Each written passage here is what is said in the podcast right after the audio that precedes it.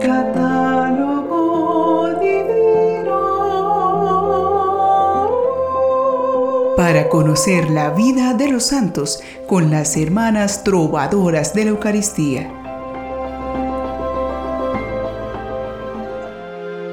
Le damos gracias a Dios por contar con una nueva oportunidad de crecer en santidad. Y contar con su escucha de las interesantes vidas de los santos. Aunque todos pasamos por el mismo molde para llegar a ser santos, cada persona tiene unas características y una única manera de formarse en santidad. El modelo es Jesucristo, pero cada uno tiene su propia personalidad y retos que superar que tal vez no se compartan con nadie. Ahí está el misterio de que no se pierda ningún alma, porque cada alma que se pierde es un aspecto de Dios que no puede brillar con toda su intensidad. Así que sigamos aprendiendo de los santos en nuestro catálogo divino, especialmente los recordados hoy, 27 de febrero. San Gabriel de la Dolorosa, religioso. Santa Ana Line, mártir. San Baldomero, subdiácono y monje, Santos Basilio y Procopio, monjes, San Besa, mártir. Beata María José Carolina Brader, Virgen y Fundadora. Beata Francisca María Cirer Carbonelli, Virgen y Fundadora. San Julián de Alejandría, mártir. San Gregorio de Narek, doctor de la Iglesia Armenia. Beato Guillermo Richardson, presbítero y mártir. San Lucas de Mesina, abad, Beata María de Jesús de Luil Martini, Virgen y San Honorio mártir. Hoy conoceremos a un santo que le gustaba mucho el baile y tenía una gran puntería, pero cumpliendo una promesa de hacerse religioso si se curaba de una enfermedad, lo llevó a ser un hombre santo por medio de su profunda devoción mariana. Él es San Gabriel de la Dolorosa. Su nombre era Francisco Posenti. Nació en Asís, Italia, en 1838. El santo fue bautizado en la misma pila que San Francisco y Santa Clara. A los cuatro años se quedó sin madre y fue criado por sus hermanos y su padre, quien era comerciante y embajador de los estados pontificios.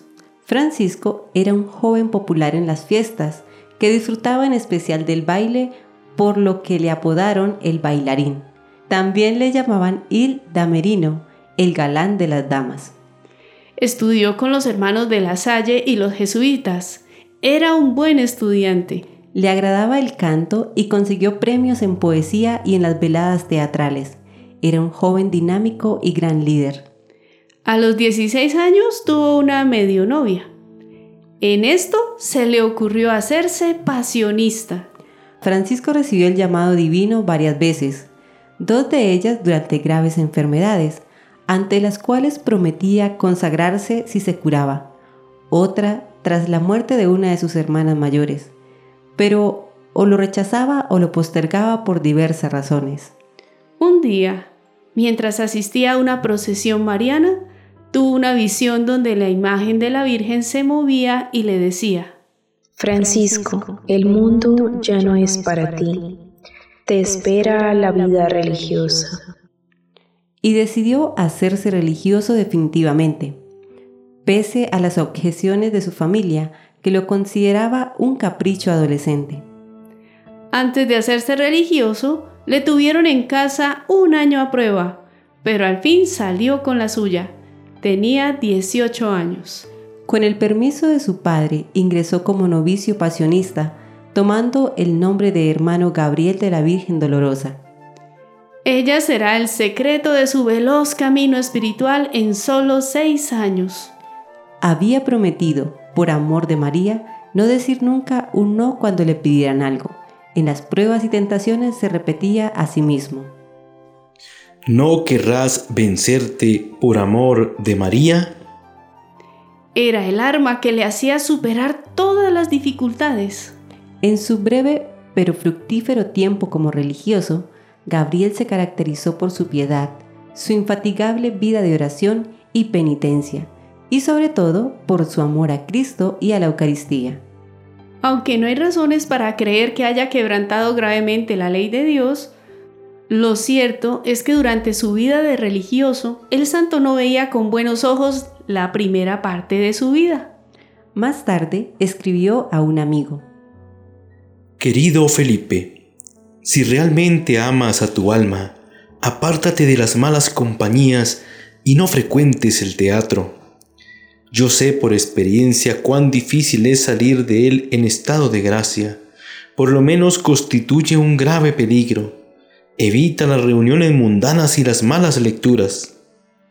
Creo, te lo aseguro, que si hubiese permanecido en el mundo no habría conseguido la salvación de mi alma.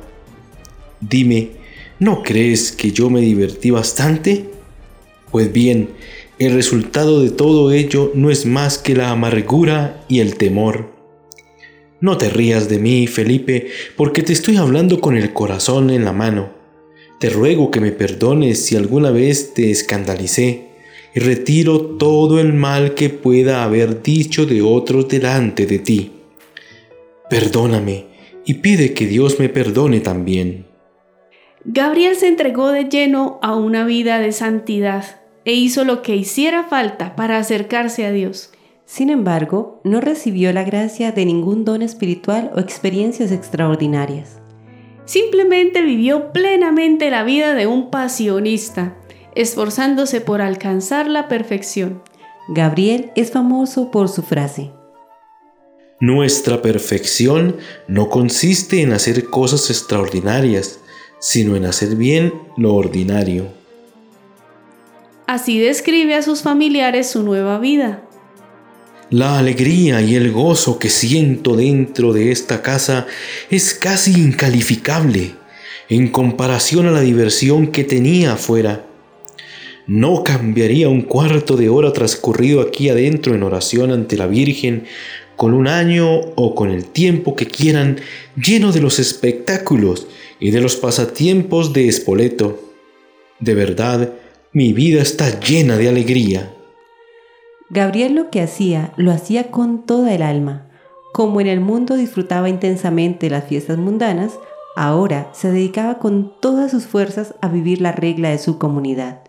Los religiosos se quedaban admirados de su gran amabilidad, de la exactitud total con la que cumplía todo lo que se le mandaba, y del fervor impresionante con el que cumplía sus prácticas de piedad. Su paso por la vida fue una delicia. Amaba a Nuestra Señora como un enamorado. Él decía que quizá la falta de su madre le había hecho entregarse del todo a María. En 1857 profesa sus votos y en 1858 va a Pievetorina para continuar sus estudios hacia el sacerdocio.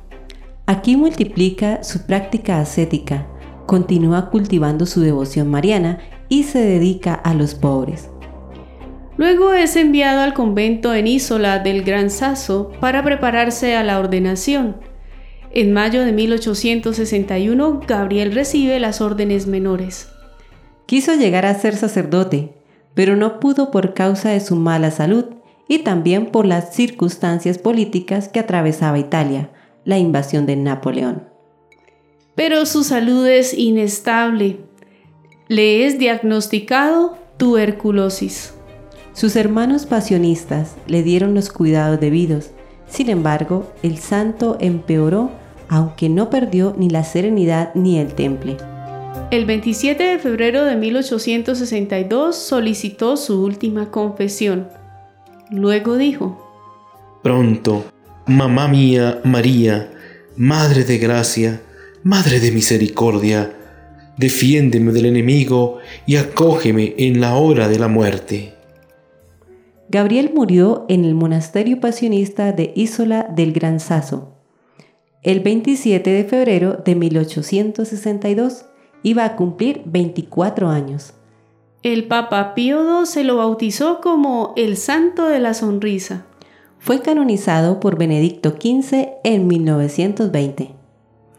Oremos a este joven santo para que nos alcance una profunda y verdadera conversión. Oh bienaventurado Gabriel de la Dolorosa, que por tu afectuosísima devoción a la Virgen afligida al pie de la cruz, llegaste a ser espejo de inocencia, modelo de santidad. Mírame, benévolo desde el cielo, y alcánzame de la bondad divina las fuerzas que necesito para evitar los peligros del alma, despreciar los halagos del mundo, neutralizar las acechanzas del demonio, triunfar de mis pasiones, llorar contrito mis culpas, secundar con generosidad de corazón las divinas inspiraciones y labrar mi santificación mediante un afecto sincero a la pasión de Jesús y a los dolores de mi Madre María, a fin de que siguiendo tus ejemplos aquí en la tierra, pueda igualmente hacerte compañía en el cielo por toda la eternidad. Amén. Gabriel era un joven alegre y vivaz. Sin embargo, esto no cambió con su conversión ni su ingreso a la vida religiosa.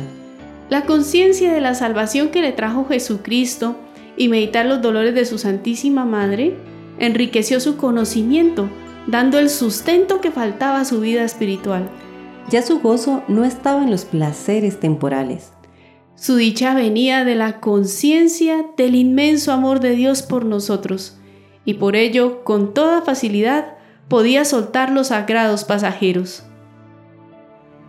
San Gabriel de la Dolorosa, ruega, por nosotros.